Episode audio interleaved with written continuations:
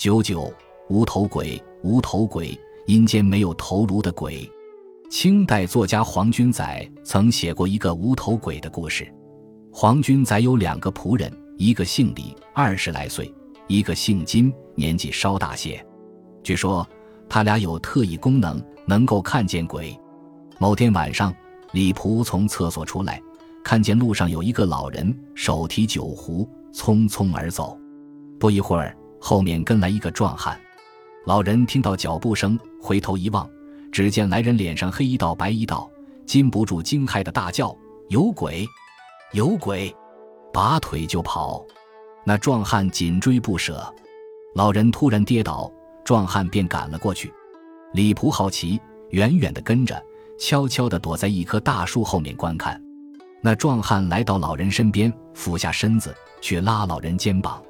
老人转过身来，挥动手中酒壶，打开了壮汉伸来的手。就在这一瞬间，壮汉发现老人脸上一片灰白，鼻子、嘴巴什么也没有。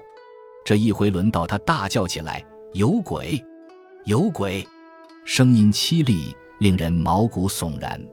忽然，不知从哪儿钻出来一个穿白衣服的人，像是书生模样。他径直来到两人身边，拉住他们，呵呵笑道。月白风清，朗朗乾坤，哪来什么鬼？这儿有只酒壶，我正好带着些下酒菜，让我们一起喝一杯吧。两人不依，书生硬拉着他俩坐下，轮流饮酒。喝酒时，那个书生把自己颈上的头颅摘下，放在膝盖上，那颗头转动的眼珠还不停呵呵地笑着。老头和壮汉神情木然，像是惊呆住了。书生见他俩不言不语。不禁发起怒来，嚷道：“鬼在哪里？你们是说我这模样奇怪吗？我去请我师傅时髦来，他才真算怪模样呢。”说毕，弃下头颅，无头的身子飞奔而去，留下的两人依然呆坐着，面面相觑。只一会儿功夫，书生已领来了一个怪物。那怪物身体与常人无异，却密密麻麻长着九颗人头，面貌分辨不清。只是叽叽喳喳吵闹不停，书生指着他对二人说：“你们看，这不比我更怪异吗？”那老人和壮汉“噗”的一声瘫倒了。正在偷看的李仆吓得魂不附体，回身就跑。刚一举步，脚似踢到了什么软绵绵的东西，定睛一看，地上升起一只脚掌，接着是另一只，两只脚掌像树木般往上长，现出了小腿、大腿。不一会儿，身子、肩膀、头部一个完整的人形倒插在地上，头大如斗，五官俱无。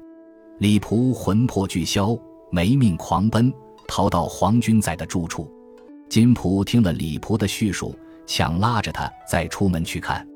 他俩举着火把奔到树边，那倒立的怪物吃了一惊，又一段段缩回土中。在遥望书生周围，群魔乱舞，不一而足。金仆举着火把冲了过去，那九头的石毛呱的一声，变作一只九头鸟扑上天空，其他群怪也嗷叫着四散奔逃。那书生急忙拾起头来往脖子上装，早被金仆一把扯住。书生气急败坏地提着头乱打，那颗头忽然张目吐舌，头发劈开有数尺长。金仆冷笑道：“就这点本事吧，老子可不怕。”一眨眼间，书生鞍上头便坐了一名年轻女子，跪在地上哀求。金仆仍紧追不放，女子颤抖个不住，终于露出了本相，原来是一只白色的狐狸。金仆取出绳子，将它紧绑了。地上只留下那老人和壮汉，渐渐苏醒过来。原来那壮汉先在村上喝醉了酒，席上的酒友们开玩笑，用墨在他脸上涂了一道道花纹。壮汉一点都不知道，他扶罪回家，看见老人带着酒壶，忍不住馋性诱发，故此紧追其后。而那老人也不是什么鬼物，他逃奔之中一跤绊倒，恰恰跌在一堆灰土上，糊没了鼻子嘴巴。这两人互相疑心，却不料遇上了真的鬼怪。这则笔记出现了无头鬼、九头鬼，但也写出了所谓的疑神疑鬼之事。本集播放完毕，感谢您的收听，喜欢请订阅加关注，主页有更多精彩内容。